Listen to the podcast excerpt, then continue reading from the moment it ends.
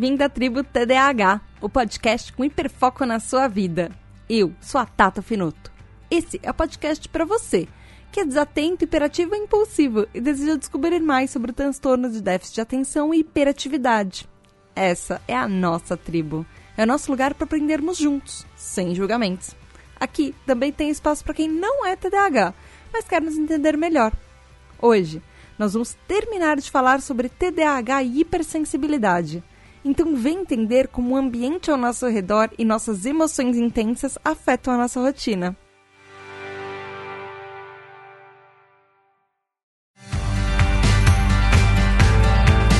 Olá, tribo, tudo bem? Aqui é a Tata Finoto e hoje nós vamos continuar falando do episódio do começo do mês, que é sobre hipersensibilidade e exatamente o que é isso e como isso afeta o nosso TDAH. A gente vai falar sobre alguns estudos muito interessantes que nós achamos, vamos falar sobre como isso afeta mulheres TDAHs, como isso afeta crianças TDAHs e também, claro, aqui na tribo TDAH você sabe que você vai ouvir várias dicas sobre como a gente pode lidar um pouquinho com isso. Lembrando, antes da gente começar o episódio, que a nossa tribo TDAH é um projeto colaborativo. Então, ele depende de você para ele continuar você pode ser um TDAH Hyper, que são os nossos apoiadores. Com isso, você tem direito a um grupo de WhatsApp exclusivo, você pode participar dos episódios, você pode votar para qual vai ser o episódio do mês, você vai ouvir o seu nome nos episódios, receber parabéns, conhecer tudo antes de todo mundo e receber os episódios antes também, saber sobre as pesquisas secretas que a gente está fazendo na pauta bem antes dela ser lançada. E claro, quando nós batermos a nossa meta, isso significa que nós vamos fazer, poder fazer muito mais episódios e episódios muito mais complexos. Por exemplo, com algumas metas, a gente tem lives, tem outras metas que vocês podem mandar perguntas pra gente, a gente responde as dúvidas mais frequentes ou coisas que você quer saber e você nunca soube para quem perguntar. Também tem séries que a gente quer fazer com especialistas, por exemplo, para falar sobre depressão e TDAH, falar sobre bipolaridade e TDAH, falar como que é o, o TDAH só nas mulheres, só em crianças, só adolescentes. E para isso nós precisamos entrar em contato com especialistas ou fazer episódios que a gente precisa de mais convidados, de mais gente, isso dá mais trabalho. Por isso a gente colocou como metas do nosso podcast. E para isso tudo acontecer, a gente precisa da sua ajuda, a gente depende um pouco de você. Então, seja um TDAH Hyper faça parte da nossa tribo, de uma parte exclusiva da nossa tribo, você pode ir lá no apoia.se barra tributadh ou picpay.me barra tributadh. E os nossos apoiadores são Gabriel Nunes, Richard Van Basters Camargo Cruz, Wellington Ribeiro, Tati Zila, Rafael Mendes, Daniela Gomes da Silva Nepomuceno, Juliana, Regiane Ribeiro Andrade e Victoria Andrzejewski. E, além disso, tem um aniversário muito especial esse mês. O Wellington Ribeiro faz aniversário dia 23 de fevereiro. Muitos parabéns, Wellington! Muitas, muitas, muitas felicidades. Muito obrigada por você ter sido uma das primeiras pessoas a apoiar a nossa tribo. Isso foi extremamente especial pra gente. Muito, muito, muito obrigada. Você mora no meu coraçãozinho de verdade beijos da Tata extremamente especiais e felicidades no seu dia! Bom, tribo, vamos agora entrar de vez nesse episódio. Vamos fazer um resuminho, lembrar um pouquinho o que a gente falou no episódio anterior? A hipersensibilidade, que também pode ser chamada de alta sensibilidade, ela atinge 15 a 20% da população global. Não necessariamente ela atinge pessoas só que têm transtornos mentais. Às vezes são pessoas neurotípicas também. Isso ela não é excludente. E ela significa que pessoas que são hipersensíveis, elas têm graus diferentes de sensibilidade tanto física quanto emocional. Aproximadamente esses 15 a 20%, segundo uma pesquisa da doutora e PhD, uh, eh, que é psicologista, psicoterapeuta, é, Elaine N. Aaron, é, é, aproximadamente um em cada cinco pessoas, tanto mulheres e homens sem distinção, que podem ser classificados como pessoas altamente sensíveis ou pessoas hipersensíveis. E nem todas essas pessoas são introvertidas. Aproximadamente 30% dessas pessoas uh, são extrovertidas, ou elas podem ser introvertidas em um momento da vida e extrovertidas em uma outra situação. Os especialistas que trabalham com pessoas TDAHs, eles falam que é uma comorbidade muito comum na nossa tribo, tanto emocional quanto física. E isso pode acontecer muito em pessoas TDAHs, que você pode ser uma pessoa que é mais sensível ao toque, mais sensível a cheiros, mais sensível, por exemplo, à luz, claridade, a sons. Isso afeta muito. Ou você sente que você tem uh, um sen os sentimentos são muito mais aflorados do que as outras pessoas. O que isso pode significar? Por exemplo, eu vou dar um exemplo muito pessoal. Naquele episódio que a gente falou sobre TDAH e insônia, eu demoro muito para dormir, eu tenho muitos problemas para dormir. Por quê? Parte desses meus problemas para dormir, por exemplo, tem a ver com a minha sensibilidade à luz e a minha sensibilidade a sons. Eu não consigo dormir a menos que eu, não, que eu tenha um protetor auricular para barrar todos os sons que estão à minha volta para eu poder pelo menos me concentrar um pouquinho dentro da minha cabeça para tentar adormecer. E é a mesma coisa com luzes. Se eu não tapar todas as luzes da minha volta, isso me atrapalha demais e eu fico acordando às vezes no meio da noite. Se o primeiro raio de sol, eu tô num lugar que tem o primeiro raio de sol e eu tô dormindo e isso bate na minha cara e isso me acorda automaticamente. Podem ser coisas muito simples ou podem ser coisas, por exemplo, você é um TDAH que trabalha ou você estuda num ambiente muito barulhento, existe muita, muito estímulo na sua volta às vezes você demora muito mais para se concentrar ou a sua desatenção fica muito pior por causa dos estímulos que você tem, do barulho, de todo o caos que está à sua volta. Isso pode acontecer, isso é também ser hipersensível. Ou não, você é uma pessoa que você sente que os seus sentimentos são esponjas, como se o clima à sua volta te afetasse internamente, como se todo o estresse você sugasse, ou como se a outra pessoa, se ela está sofrendo, você sofre junto. E o contrário também, se você está num ambiente feliz, você fica extremamente, talvez até mais hiperativo, porque você está feliz junto com as outras pessoas. Existem dois tipos de hipersensibilidade, ou na verdade de alta sensibilidade, que é a hipossensibilidade, que é quando a pessoa falta estímulos para ela, então ela precisa buscar estímulos muitas vezes externos. Por exemplo, quando a gente fica hiperativo, às vezes significa que ah, para o nosso Pra, aqui dentro da nossa cabeça, a gente tá com poucos estímulos, então às vezes a gente procura mais coisas e começa a mexer mais os braços e as pernas, a andar muito mais. Isso é um dos sinais, por exemplo, que você pode estar num momento de hipossensibilidade, ou seja, você falta estímulos, você precisa de mais estímulos para você funcionar naquele momento, ou talvez ouvir uma música alta, alguma coisa assim. E aí tem a hipersensibilidade, que significa o contrário, que você está sendo sobrecarregado e bombardeado com estímulos demais. E aí isso significa que você precisa tomar medidas para você tentar diminuir um pouco isso. Então, talvez você se isole um pouco, talvez você comece a ficar ainda mais ansioso porque você não consegue sair desse ambiente que você talvez esteja ouvindo muito barulho e não consegue concentrar os seus pensamentos. Talvez você fique mais desatento como uma consequência disso.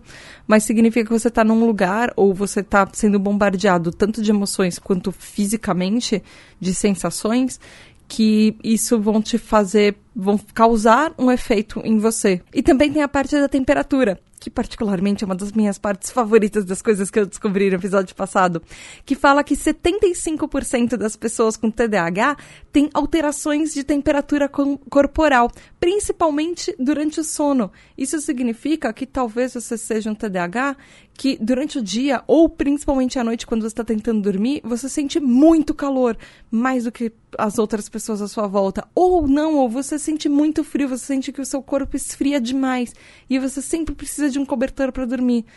Isso tá ligado à hipersensibilidade, isso tá ligado ao nosso TDAH, sim. E é muito legal descobrir que algumas dessas coisas que de repente as pessoas sempre te chamaram de pessoa calorenta ou pessoa muito friorenta, isso tem uma explicação. E essa explicação tá no nosso organismo. Agora, vamos para a pauta de hoje? Eu achei alguns estudos e alguns materiais na internet em sites sobre TDAH que falam que, particularmente, mulheres são um caso à parte. Bom, a gente sabe que mulheres já são um caso à parte no TDAH em várias coisas. Com a parte da hipersensibilidade, é uma questão bem interessante, porque parece que nós mulheres somos especialmente sensíveis a alguns estímulos. Uh, e alguns desses estímulos fazem com que nós tenhamos um tipo de uma pane. A gente meio que trave e comece a se fechar na gente mesma por causa, de repente, de muitos estímulos que estão à nossa volta e que estão impactando diretamente nas nossas funções. Isso pode, eh, pode ser uma, por exemplo, uma hipersensibilidade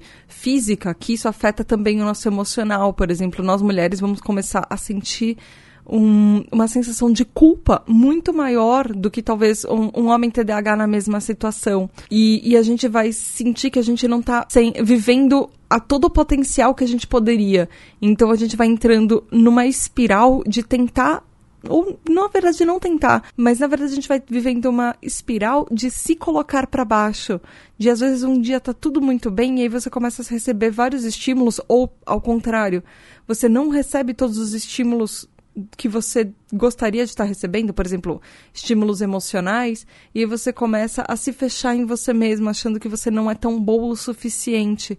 E aí isso vai impactando o nosso humor, e às vezes a gente vai ficando mais argumentativa, às vezes a gente vai ficando ainda mais teimosa e batendo pé para coisas que a gente quer, às vezes as nossas emoções explodem, às vezes a gente começa uma briga em, do nada e com uma reação que talvez não fosse a reação apropriada para aquele momento. Isso tem muito a ver com a hipersensibilidade, isso é uma reação que homens e mulheres têm, mas isso impacta muito a vida da mulher, porque isso tem bastante relevância, a gente é, acaba recebendo mais estímulos. E também tem uma parte que eu achei muito curiosa, que fala que mulheres TDAHs uh, são possíveis de ouvir mais, elas são mais detalhistas, então às vezes a gente ouve sons que homens TDAHs às vezes passariam um pouco mais desapercebido e pessoas neurotípicas talvez nem ouvissem e cheiros e coisas assim e sons Ba muito barulho é especialmente problemático. Às vezes a gente tem muito problema para ficar em ambientes tipo trânsito, é, num lugar que tem muita buzina, num lugar que tem muito movimento, por exemplo, de carros e ruas. E muitas mulheres TDAHs vão sentir como se elas estivessem no meio, literalmente, de uma zona de combate, no meio de uma guerra por causa de tantos, de tantos barulhos, barulhos ruins, poluição sonora. Mesmo que seja só aquele sonzinho do ar-condicionado no fundo, isso pode deixar a gente completamente alucinada. Só com aquele zzz lá no fundo. E para muita gente aquilo lá passa completamente desapercebido. Isso impacta em outras coisas também, por exemplo, luzes muito fluorescentes ou ambientes que podem nos fazer sentir mais claustrofóbicas. Uh, às vezes você está num, num shopping, você passa numa loja que tem aqueles cheiros e você não consegue nem chegar perto daquelas lojas que tem muitos perfumes, muitos sabonetes, muitos cheiros, muito ou lugares com muito barulho. Isso tudo é um achado, inclusive, que está na obra, no, no livro da psicoterapeuta Terry Matlin. E o nome do livro dela é The Queen of Distraction: How Women with ADHD Can Conquer Chaos, Find Focus and Get More Done. É, que traduzindo seria alguma coisa do tipo Rainha da distração. Como mulheres com TDAH podem conquistar o caos, achar o foco e fazer mais coisas. Isso é uma tradução livre aqui agora, porque eu não achei o equivalente dele em português. A hipersensibilidade, quando você é criança, talvez você seja um TDAH adulto e consiga lembrar como você era quando você era pequenininho, ou você é um pai e uma mãe que está ouvindo a gente e tem filhos TDAHs, ou você é um pai e uma mãe TDAH que tem também filhos TDAHs, talvez você consiga identificar isso. Uh, as crianças, elas só acabam sofrendo de um tipo de sobrecarga sensorial que pode acontecer concomitantemente a outros tipos de diagnóstico, incluindo, obviamente, o nosso TDAH. E isso se associa a problemas sensoriais. É, e também, inclusive, com crianças com, no espectro autista. Isso Muitas vezes, algumas pessoas acabam procurando um, um diagnóstico de autismo e vão parar no TDAH ou vice-versa, até por causa dessa parte de hipersensibilidade de estímulos, porque ela não é associada ao TDAH, ao passo que ela está associada direto ao diagnóstico de autismo. Mas é mais uma das coisas que o TEA e o TDAH têm em comum. E a gente já falou, não necessariamente só nossos transtornos mentais, tem também pessoas neurotípicas podem e outras pessoas com outros tipos de neuroatipias, elas podem ser, ter a hipersensibilidade também. Mas é uma coisa que, a, que nós TDAHs e TEA tem bastante comum. Em crianças, isso pode começar coisas que vão é, moldar o resto da vida da criança. Por exemplo, crianças que não gostam da textura, às vezes, de um determinado tipo de comida, ou não gostam do tipo de gosto daquilo, elas vão parar de comer. E isso pode obviamente, criar brigas em casa, porque ah, a criança precisa comer aquele tipo de alimento porque faz bem para ela, mas ela não consegue, às vezes, por uma coisa do próprio organismo dela, por causa da hipersensibilidade que ela tá sentindo com aquilo. Ou determinados tipos de roupas que incomodam demais a criança. Às vezes, mudanças bruscas na rotina da criança faz com que elas fiquem ou às vezes qualquer mudança na rotina da criança faz com que ela fique mais hipersensível, às vezes os humores dela por exemplo, uma criança que está acostumada a acordar num determinado horário e acorda mais cedo, talvez ela vai ficar muito mais emotiva, muito mais desafiante, muito mais agressiva. Ou o contrário, ela dormiu demais ou ela está com muito sono. Isso pode. Sono sempre pode impactar e potencializar uh, os nossos sintomas TDAHs e outras condições, outras características. Na hipersensibilidade, isso pode acontecer muito. Não só com crianças, com adultos também, principalmente com adultos. Você sabe, se você é um adulto TDAH, que parece que você fica muito mais distraído, por exemplo, quando você dorme mal. Isso acontece com pessoas neurotípicas, mas isso potencializa o nosso TDAH. A mesma coisa, às vezes, quando você está no limiar da sua energia, que você às vezes encontra aquele boost de energia do nada, às vezes parece que você fica ainda mais hiperativo. Mas quando você desliga, parece que você desliga total. Isso acontece. E isso acontece muito com crianças, porque crianças ainda estão aprendendo a lidar com os cérebros delas, elas ainda estão tentando entender como o mundo funciona. Então, qualquer estímulo que para nós adultos nós aprendemos a lidar, com as crianças isso parece uma bomba atômica que explode de repente, principalmente com emoções e sensações. Porque ao longo da vida a gente vai aprendendo a trabalhar tanto estímulos físicos quanto estímulos emocionais. E para criança isso, cada pequena coisa tem um grande impacto. Adolescentes é exatamente a mesma coisa. Às vezes, por exemplo, adolescentes, você pode ver que adolescentes às vezes estão brigando ou tendo acesso de raiva, muitas vezes tem aquelas a, a, pessoa começa a chorar de raiva. Isso é uma das partes que a gente está tentando aprender a lidar com sensações e emoções. E quando você é hipersensível, principalmente quando você é TDAH, você não aprendeu a lidar direito. Então você fica angustiado, fica com raiva, às vezes você começa a chorar sem motivo ou sem querer tá chorando. E isso uh, acontece até a adolescência, muito na adolescência, por causa de toda essa tensão e angústia que a gente está sentindo nessa fase de transição da vida. Criança às vezes não sabe o que está acontecendo, ela simplesmente abre o berreiro. E isso pode acontecer muito. Outra coisa que pode acontecer demais é, por exemplo, quando uma criança parece que está presa num assunto ou num tipo de comportamento, porque o cérebrozinho da criança ou até desse adolescente ainda está trabalhando nas informações e está processando lá dentro o que está acontecendo. Muitas vezes o adulto que está em volta precisa ajudar essa criança a entender. Então, é uma coisa que a gente já falou nos episódios sobre rejeição, sobre emoções. Às vezes a gente precisa de um amigo, precisa de alguém à nossa volta, de um pai, uma mãe, para tentar mostrar, parar, respirar um pouco e pensar o que, o que, que você está sentindo? Você está se sentindo frustrado? Você está se sentindo triste? Ou você está se sentindo feliz? O que está acontecendo? Por que, que você está se sentindo assim? O que, que fez você se sentir assim? O que, que você pode fazer para você não se sentir mais assim?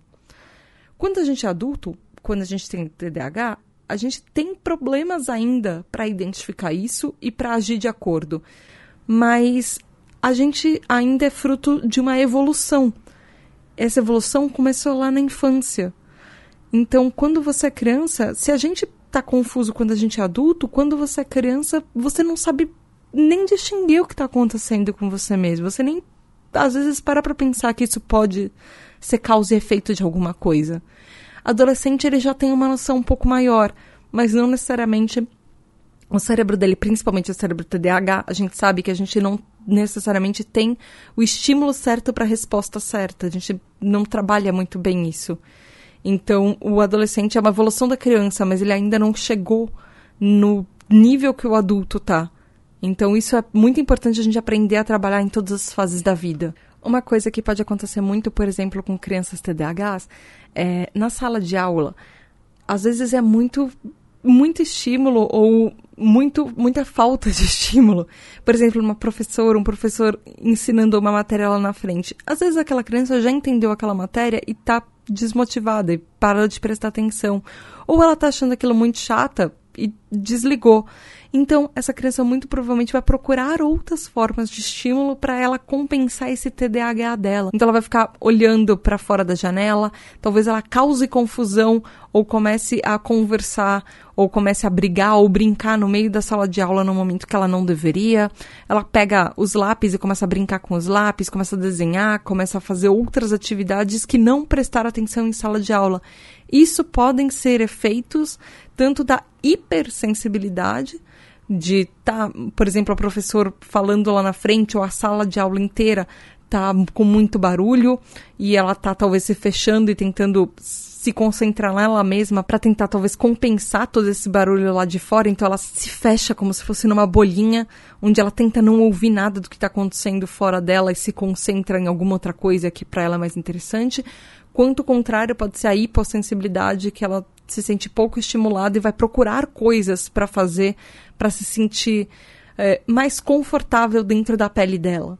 Que pode não ser a coisa certa para fazer no momento certo, como, por exemplo, aquele estereótipo da sempre o estereótipo do TDAH é um menininho que causa confusão em sala de aula, por exemplo, Bart Simpson. E ele é muito associado com o TDAH, inclusive os criadores falam que ele é TDAH. E isso pode ser um exemplo de uma criança que está pouco estimulada, que está hipossensível, procurando alguma coisa para fazer com que o organismo dela nivele do jeito que ele se sente mais confortável. Então ele vai causar coisas, causar talvez confusão na sala de aula, sem querer. Às vezes é uma resposta do organismo, ele nem está percebendo que ele está fazendo uma coisa que ele não deveria estar tá fazendo. Mais alguns exemplos de como, por exemplo, isso pode acontecer com crianças.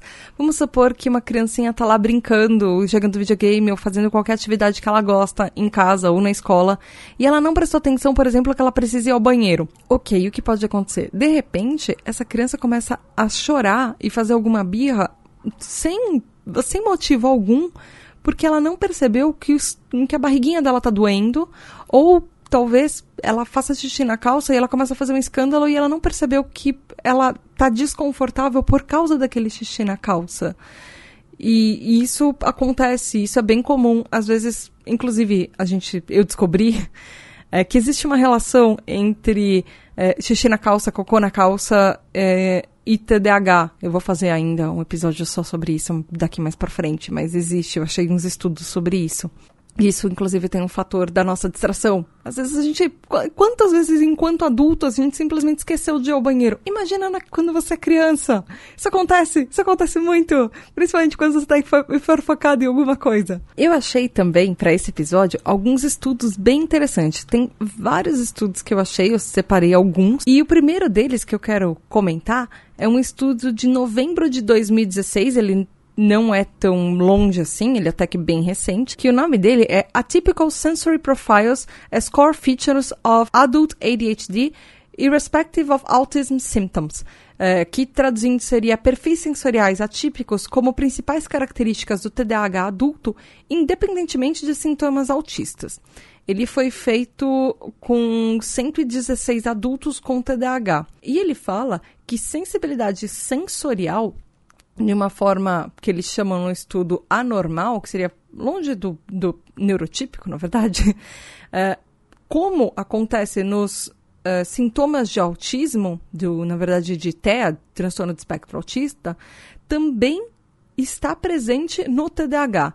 E em muitos casos, uh, TDAHs, inclusive, com uma comorbidade de autismo ao mesmo tempo.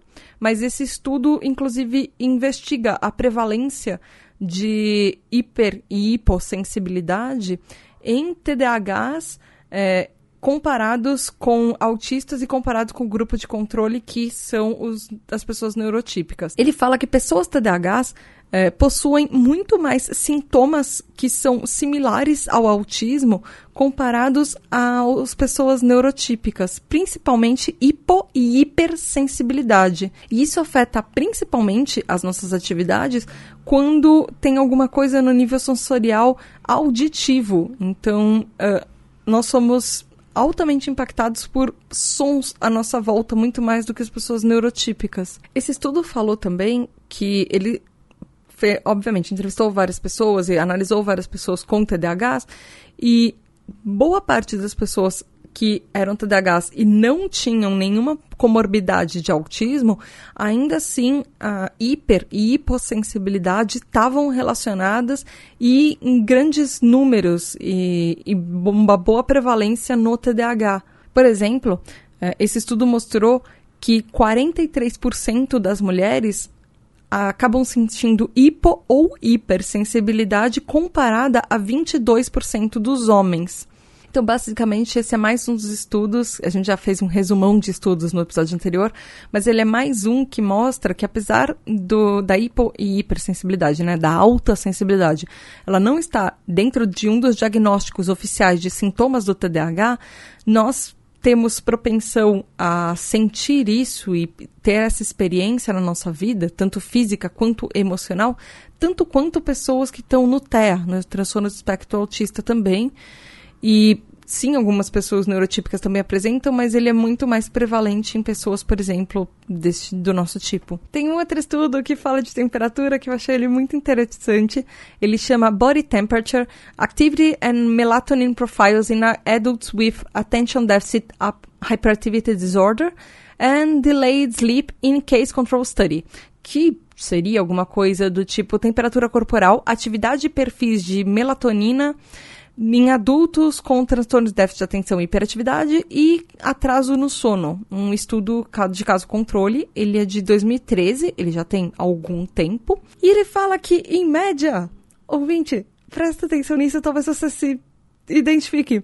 Ele fala que, em média, os TDAHs dormem pelo menos uma hora a menos por noite comparado com pessoas neurotípicas. É, você de repente fica acordado até mais tarde sem você querer? E aí, de repente, quando você vai dormir, você percebeu que já tá, passou muito além do horário que você deveria? Esse estudo fala exatamente isso. e aí ele fala que as pessoas com TDAHs geralmente não dormem o suficiente durante uh, os dias da semana, que são dias de trabalho, e ainda a gente tem um sono mais perturbado, ou seja, a gente apresenta mais movimentos e fica virando de um lado para o outro da cama comparado com pessoas neurotípicas. E, e isso impacta, obviamente, na, no tamanho da duração do nosso sono, principalmente antes de dias de trabalho. E isso impacta em atenção, isso impacta em outras coisas na nossa vida, naquele dia de trabalho que a gente não dormiu bem. Esse estudo fala do hormônio da melatonina, que é responsável pelo ciclo do sono. Aquele ciclo que a gente falou no, no episódio passado, que chama ciclo circadiano, que é aquela coisa de dormir e acordar. E ela fala que a diminuição da luz interfere com a liberação de melatonina. Isso é uma coisa que não é do estudo, isso já é sabido. Tanto que, por exemplo, aparelhos é, celulares ultimamente, ele tem um modo noturno para você diminuir a claridade do aparelho para você ajudar a, a dormir um pouco melhor. E ele fala que mesmo TDAHs que usam esses aparelhos e diminuem as luzes, tanto diminuem as luzes do quarto antes de dormir, diminuem as luzes da casa antes de dormir, apagam as luzes e diminuem a claridade dos aparelhos de celular e computador, essas coisas, mesmo assim, nós ainda demoramos, em média, uma hora a mais para dormir do que pessoas neurotípicas fazendo exatamente o mesmo processo que a gente. E as nossas temperaturas corporais, de um modo geral, são menores, são mais baixas comparadas com pessoas neurotípicas. Isso se relaciona muito com maiores dificuldades para a gente dormir. É, isso significa que pessoas TDAHs têm uma propensão muito maior, por exemplo, de ter mãos e pés mais gelados, principalmente quando a gente está dormindo. Às vezes você pode acordar no meio da noite, e por mais que talvez você esteja morrendo de calor, às vezes as suas extremidades vão estar tá muito mais geladas. E isso é, é uma coisa que esse estudo fala. A gente tem uma queda de temperatura ao longo do nosso sono, isso em pessoas TDAHs. E isso faz com que muitas vezes a gente não consiga dormir ou não tenha uma boa noite de sono por causa dessas mudanças de temperatura até do nosso corpo. Obviamente, você não dorme bem quando você está sentindo frio, por exemplo.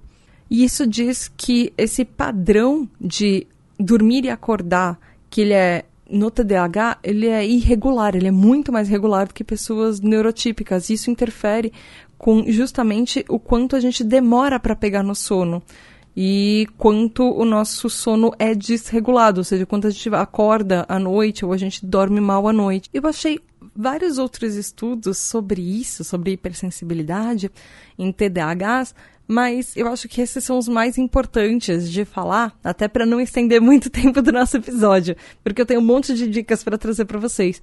É, eu quero mencionar um que é um estudo chamado The Relationship Between ADHD Traits and Sensory Sensitivity in the General Population, que seria a relação entre que seria a relação entre características do TDAH e sensibilidade sensorial na população em geral. Ele é de 2016 e esse estudo é super importante porque ele foi o primeiro a comprovar uh, justamente essa relação de hipersensibilidade e hipossensibilidade nas pessoas com TDAH que tem, existe sim uma relação. Ele foi feito com mais de 245 pacientes e, e ele mostra é, significativamente que pessoas TDAHs existem com frequência, elas, a gente tem com frequência casos de hipersensibilidade e hipossensibilidade e problemas relacionados a isso, tanto físico quanto emocional. E, além disso, obviamente, um número, várias outras dificuldades ao longo da vida uh, e ao longo até do, do, nosso dia, da nossa rotina, por causa desses estímulos de ser estimulado demais ou estar estimulado de menos e o que, que isso afeta. Ele é muito importante porque ele foi o primeiro estudo feito sobre isso para mostrar. Então, assim, ele é de 2016, ele foi o primeiro estudo feito sobre isso. Até então, as pessoas só achavam que hipersensibilidade era uma coisa de característica de pessoas no TEA, no transtorno do espectro autista. Então, até hoje, falar sobre hipersensibilidade e TDAH ainda é muito novo, ainda é muito recente. Ele tem pouquíssimo tempo esse estudo, então, por isso, muitas, muitas vezes, muitos profissionais da área descartam completamente a possibilidade de pessoas TDAHs terem hipersensibilidade ou serem pessoas altamente sensíveis. Porque às vezes a gente, elas nem estão a par dessas novidades que estão acontecendo. Às vezes elas nem ouviram falar desses estudos. E por isso, a gente, quando a gente falou naquele episódio sobre história do TDAH, é importante a gente descobrir a nossa história, porque toda hora tem alguma coisa nova. O TDAH ainda é muito recente na história de quanto a gente está sendo estudado e quanto o nosso transtorno está sendo descoberto. Então sempre saem coisas novas e é importante a gente saber isso. Ok, agora você tá aí do outro lado e você provavelmente tá falando, ok, Tata, eu acho que eu já entendi direito o que, que isso significa, o que, que é hipossensibilidade, o que, que é hipersensibilidade, todos esses negócios de som, cheiro, temperaturas, emoções, tudo que afeta o nosso TDAH. E agora, o que, que eu faço com todas as informações? Como é que eu me viro com isso? Ah, a gente sempre no fim dos episódios tem uma longa lista de como a gente pode se ajudar. O primeiro passo das nossas dicas da tribo TDAH é saber se você é uma pessoa hipersensível. E se você se identificou com isso, isso já é muito importante. Se você se identificou com esses dois episódios que a gente fez nesse mês, isso já é importante para você começar a perceber e tá mais atento ao mundo à sua volta ou de como o mundo à sua volta às vezes te afeta de uma maneira que talvez você não percebia antes. E eu tô falando também de sentimentos. Eu não tô falando só das, das sensações físicas, da, do mundo físico, como isso impacta na nossa vida, mas não de como os nossos sentimentos também são impactados por isso. Porque, como a gente disse no último episódio, você não é só um ou só outro. Uma coisa física pode te afetar emocionalmente, uma coisa emocional pode afetar como você interage com o seu ambiente emocionalmente, isso tudo pode estar ligado com a nossa alta sensibilidade, tudo ao mesmo tempo. Então, por exemplo, enquanto a, alta sensibilidade, né, a hiper e a hipossensibilidade podem, às vezes, parecer um tipo de um fardo, um peso que a gente carrega, uh, também tem técnicas e jeitos e modos, estratégias que a gente pode usar isso para nossa vantagem, por exemplo. Uh, hipersensibilidade, como a gente já falou no episódio anterior, pode ajudar a fazer com que nós sejamos pessoas ainda mais criativas. A gente já falou num episódio da tribo TDAH que nós já temos, tem estudos que comprovam que TDAHs já são mais criativos. Às vezes, essa hipersensibilidade que a gente tem faz com que nós sejamos ainda mais detalhistas e a gente preste muito mais atenção em coisas que pessoas neurotípicas não iam pegar aquele gancho, aquele detalhe. Então isso pode ser usado para nossa vantagem. Vamos supor, uma coisa muito boba, você vai comprar algum produto, você vai comprar um presente para uma pessoa. Talvez você TDAH seja tão detalhista por causa de tudo isso que está acontecendo, que você nem perceba que você é a única pessoa que às vezes no seu grupo de amigos vai perceber que, sei lá, você comprou uma blusa e um fio daquela blusa que você ia comprar estava puxado e ninguém viu, e você troca a blusa antes de dar, ou você está fazendo um projeto e aí você às vezes consegue ver erros de português, ou você consegue ver erros nas contas, ou num código de programação que outras pessoas às vezes passam desapercebido porque tem muita coisa na tela. E essas são características que na nossa sociedade estão sendo cada vez mais valorizadas. Então, isso pode ser, nossa hipersensibilidade pode ser uma coisa que é, ela afeta negativamente na nossa vida, mas como tudo no TDAH, a gente consegue achar alguma técnica que a gente pode usar isso ao nosso favor. E isso é muito importante, porque nosso TDAH vai ser para a vida inteira. A gente precisa aprender a se virar com isso. Ele não vai sumir. Não existe uma maneira de superar completamente um transtorno mental. A gente precisa aprender a se virar com o que a gente tem. Transformar o que a gente tem, talvez, numa arma. Ou descobrir como trabalhar isso para a gente entender como isso nos afeta. Até o fato da hipersensibilidade poder ser emocional, isso pode fazer com que a gente consiga aprender a lidar com as nossas emoções e também transpor isso talvez para o nosso trabalho.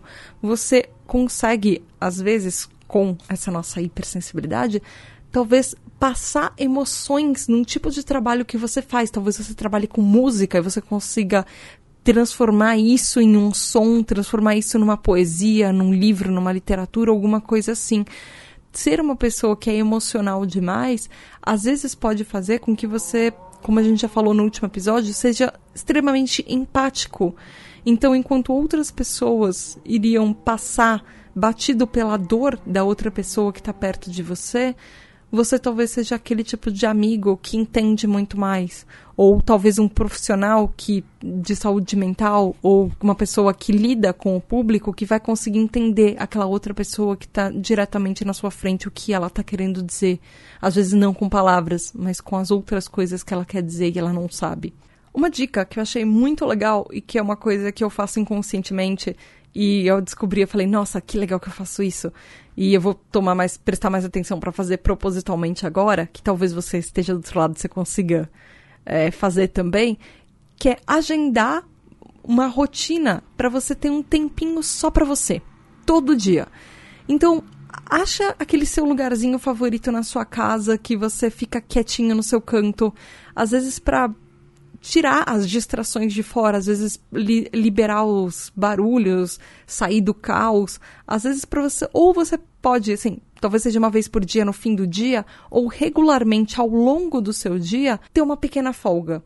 Às vezes você para, vai para um lugar, respira um pouco e tenta pensar em, em coisas assim que vão livrar o seu espaço, livrar a, a, sua cabeça do, de todos os estímulos que estão te causando meio caos. Então, talvez música funcione para você, talvez só ir para tomar um café e tomar um chá, fazer alguma coisa assim, só dar uma respirada ou sair do, do ambiente de trabalho, às vezes para dar uma volta.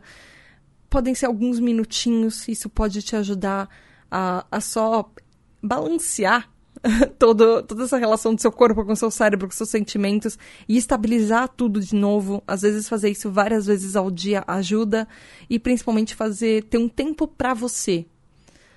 E fazendo coisas que você gosta no fim do dia, às vezes sozinho, já ajuda muito também a até recarregar as nossas baterias. Ter uma vida de exercícios regular também ajuda.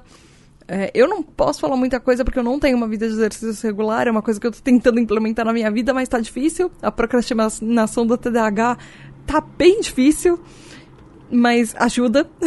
e inclusive ajuda a você ter um sono melhor e você vai ficar mais cansado durante o dia, então você fazer exercícios, ele ajuda Uh, em, em, várias outras coisas, principalmente na parte do sono. E uma das coisas que a gente fala de vez em quando aqui, diz não. Aprende a dizer não. Você não é obrigado a estar numa situação que você se sente desconfortável. Você tá, por exemplo, alguém te convidou para uma situação, você não tá se sentindo bem naquele ambiente, o ambiente tá caótico demais. Você pode ir embora. Você pode pedir desculpas para pessoa, por exemplo, se é o aniversário dela e você não tá se sentindo bem.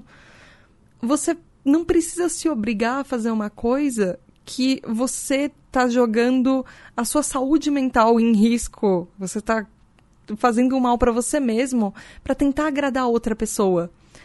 Aprender a entender isso que a gente está sentindo e falar não para situações que vão ser potenciais de piorar isso tudo é um passo importante. Uma coisa que é uma dica minha que eu trago para vocês que eu não encontrei na internet, é, que eu aplico há muitos anos já, é eu tenho um pouco de sensibilidade a sons. Eles realmente me atrapalham, eles fazem com que uh, eu fique extremamente distraída.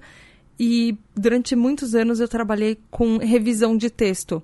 Não só com redação publicitária, redação jornalística, eu já trabalhei muito com revisão de texto. E você revisar palavras do seu próprio texto ou de textos de outras pessoas e pegar erros que às vezes são mínimos, às vezes é muito difícil, principalmente quando o ambiente à sua volta está uma gritaria, um caos. Então, eu tenho um pacotezinho com um monte de protetores auriculares. Eu uso eles para dormir, eles me ajudam muito, mas na bolsa, às vezes eu tenho um parzinho de protetores auriculares. Se eu sinto que o ambiente está muito caótico à minha volta, às vezes eu pego e coloco os protetores auriculares no meio do trabalho. Eles dificultam um pouco quando outras pessoas querem falar comigo, mas eles têm o mesmo efeito uh, que muita gente fala, às vezes compra aqueles uh, fones de ouvido que abafam o som. Só que os protetores auriculares geralmente são muito mais baratos do que aqueles fones de ouvido que abafam o som. Mas eles também são outras opções, fones de ouvido que uh, eliminam sons à sua volta. Se você é uma pessoa que consegue não se distrair ouvindo música e trabalhando ao mesmo tempo, é uma ótima opção para você também. Eu não consigo, eu me distraio. Então eu sei o que funciona para mim. Saber o que funciona para você é essencial. É, você saber perguntar para você mesmo sobre o seu ambiente é importante. Por exemplo, se ele está muito barulhento, se a temperatura está certa para você, se as cores e a luminosidade à sua volta e o cheiro, se não tem nada te incomodando. Se o seu trabalho te permite, por exemplo, pegar, vamos supor que você trabalhe com notebook, se ele te permite pegar e ir para uma outra área que está menos barulhenta, ou trabalhar numa área aberta, e, por exemplo, pra, vamos supor que o seu ambiente de trabalho tenha uh, uma mesa perto de árvores com, com, menos, com menos barulho, talvez você será que seu ambiente de trabalho permite isso? E saber o quanto isso tudo está impactando até no seu próprio trabalho, porque isso é uma maneira, às vezes, de conversar com o seu chefe, os seus superiores e a sua equipe, o quanto, às vezes, esses detalhes, que para nós não são tão detalhes assim, estão te afetando. É, tanto poucos estímulos quanto muitos estímulos, como isso está fazendo com que o seu trabalho, o seu rendimento, a sua criatividade, talvez, estejam impactados. Quanto a barulhos também, uma coisa que está virando moda, que está virando tendência lá fora, que está começando a vir para cá, se eu não me engano, é aquelas máquinas que chamam white noise machine, que ela faz tipo um, um ruidinho no ambiente que ele não dá para a gente detectar, se eu não me engano, ou ele é um ruído bem baixo, e que ele, de uma certa forma, elimina ruídos externos. Então tem muita gente que usa, ou na verdade que estão dando essa dica em sites é, do exterior para pessoas com TDAH que são hipersensíveis. Isso talvez seja uma alternativa para você, se você gosta de coisas tecnológicas também. Ou, por exemplo, se você tem sensibilidade à luz, você pode usar é, aquelas luminárias de mesa ao invés de ficar acendendo todas as luzes da casa. Às vezes elas podem, você ter um foco de luz te ajuda muito mais do que ter muitas luzes ao seu redor. Quando, sempre que possível, comprar e usar roupas confortáveis. Isso é uma coisa que eu sempre fiz muito. Se eu sei que eu vou ter um dia muito longo no trabalho, é, ou que potencialmente eu posso ficar até muito tarde, eu sempre vou com uma roupa que vai ser confortável, um tênis que é confortável, um sapato que é confortável, uma calça, por exemplo. Todo mundo tem aquela calça, tipo a sua calça jeans favorita, aquela sua blusa que é a sua blusinha confortável. Vestir aquela roupa que pode não ser a roupa mais moderna do universo, e obviamente você sabe que você não vai trabalhar, se você não estiver fazendo home office, você sabe que você não vai trabalhar de moletom não sair na rua de moletom para trabalhar, se o seu ambiente de trabalho não permite. Porque se permite, hum, o que está te impedindo de fazer isso? Mas sempre que você, principalmente quando você sabe que você vai passar por uma situação que talvez não seja a melhor do mundo, ou que o seu trabalho vai ser um dia estressante, por que, que você não dá esse presentinho para você de pelo menos você tá confortável, você tá uma roupa que ajuda, que tá na temperatura certa para você, que você não vai ficar coçando, que nada vai ficar te incomodando, porque é, e é uma coisa menos para você se preocupar. É uma coisa que pelo menos você vai estar tá aconchegantezinho dentro da sua própria roupa e o resto do dia, pelo menos um pouquinho, vai ser melhor. Sempre ter, por exemplo, pra fome ser uma coisa que não te incomodar, sempre ter um lanchinho à mão, sempre ter alguma coisinha por perto para você comer. E isso são pequenas coisas, pequenos gestos que às vezes podem aumentar, melhorar o seu humor. E, por exemplo, a gente sabe que fome é uma coisa que afeta o nosso humor. Às vezes você fica com mais raiva, mais explosivo quando você tá com fome, você fica de mais com mais mau humor. Isso tem também a ver.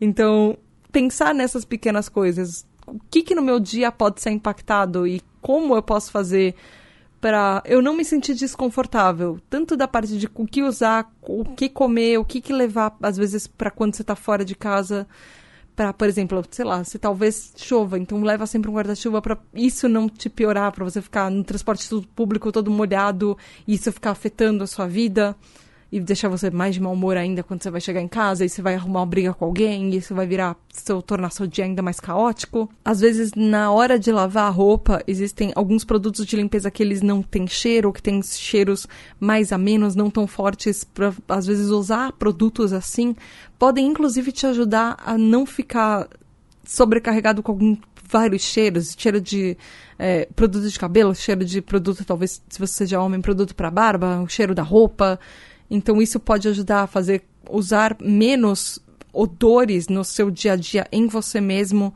usar coisas talvez mais neutras também, isso pode ajudar na parte de quem é sensível para cheiros.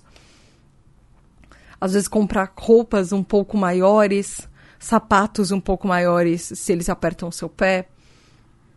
Palmilhinhas eu sei que essa coisa, às vezes, de pessoas bem mais velhas e mais idosas, mas palmilhas ortopédicas ou confortáveis, elas são geniais. Você coloca um, um sapato um pouco maior, uma palmilha ortopédica, às vezes de silicone, e você vai ficar simplesmente sem dor no pé o resto do dia, ou você vai poder caminhar mais, ou você vai sentir que você está pisando em uma coisa fofinha são, você pode estar aí do outro lado falando isso é muito besteira, mas às vezes não. Às vezes são esses pequenos detalhes que você encontra na sua vida que podem te ajudar pra caramba. E por último, tente achar algum método de relaxamento que funcione para você. Se você consegue fazer meditação, talvez você seja uma pessoa religiosa que acha que oração te ajuda, ou yoga, ou só o fato de você estar tá num canto quietinho com você mesmo, ou usar alguma técnica para você parar, respirar fundo e sentir que o ambiente está um pouco melhor. Faça isso algumas vezes por dia ou uma vez por dia.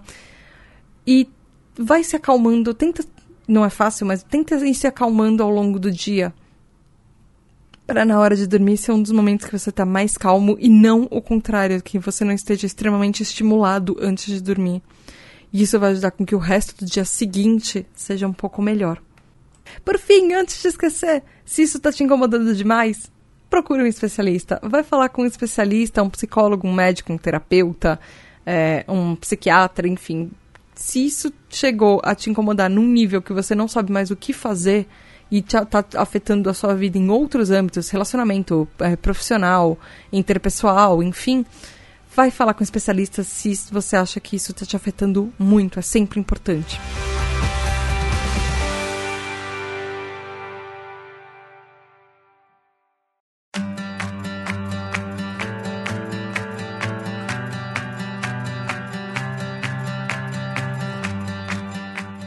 Então foi isso por hoje, tribo. Desculpa, o episódio foi muito longo, eu sei. Eu tentei dar uma resumida, mas tinha muita coisa importante para falar.